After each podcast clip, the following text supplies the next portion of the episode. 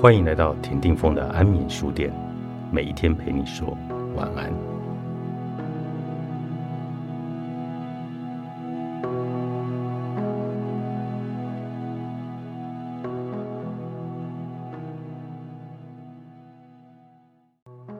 我跟 Kobe 谈过，成为一个领导者所需要的条件。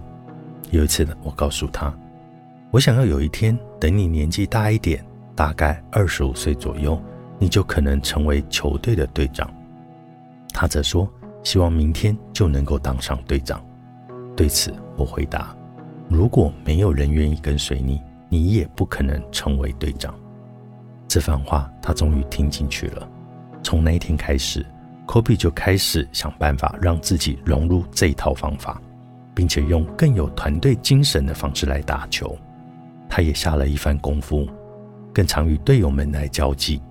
特别是当我们前往客场比赛的时候，而在全明星赛结束后，球队的气氛开始变得更加的团结。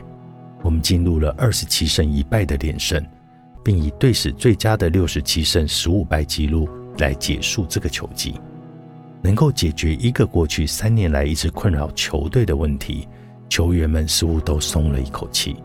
就像里克·福克斯所说的。Kobe 那一种一切以自我为优先的态度，是一个濒临爆炸的地雷。我们都知道，有一个人得踩上去，但是没有人愿意去做。菲尔踩爆了这个地雷，使我们走起路来变得自在了许多。在为季后赛做准备的过程中，我认为让球员们进修无私篮球这个课题，对他们来说可能会很有用。但是这一次要从不同的角度。也就是佛陀的角度，所以我利用一次的练习时间谈论佛教的思想，以及如何把这种思想运用在篮球上。初期有一些球员或许不愿意听，但是这些讨论也会让他们远离即将到来的季后赛压力。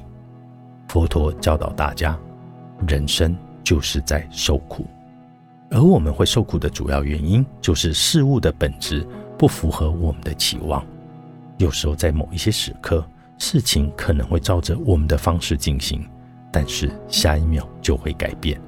当我们试图来延长这种快乐，或者拒绝痛苦的时候，我们就会受苦。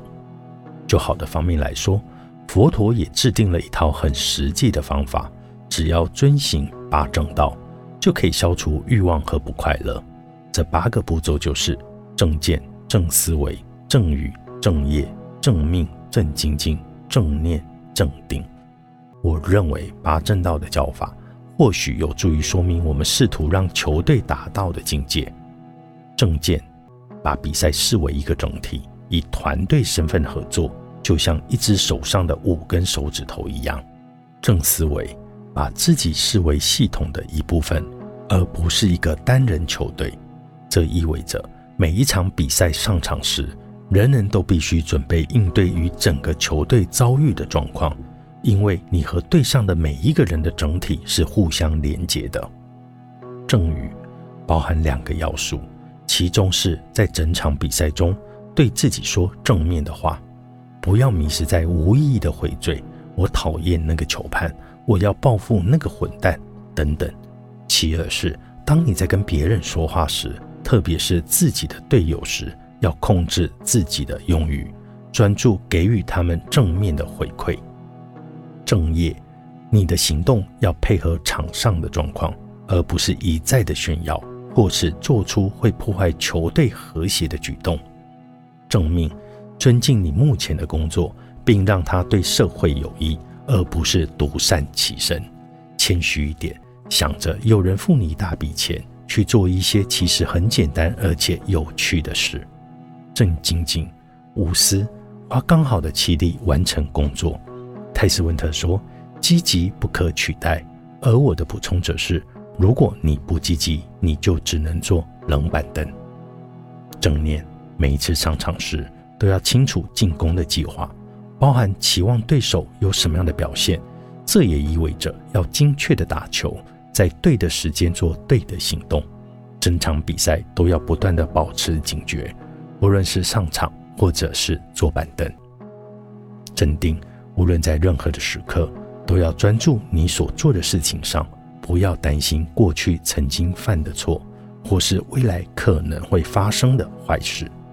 我担心这支球队过去季后赛的阴影笼罩，球员们有一种习惯，当压力开始累积，他们无法只靠才华、天赋来克服时，就会失去耐心，并且感到恐慌。正如我所认识的一位佛教老师所说。当比赛开始趋于劣势时，他们就会更陷入这种恐慌的状态。换句话说，他们会对自己陷入恐惧或者愤怒的情绪，无法专注于在自己手上的任务。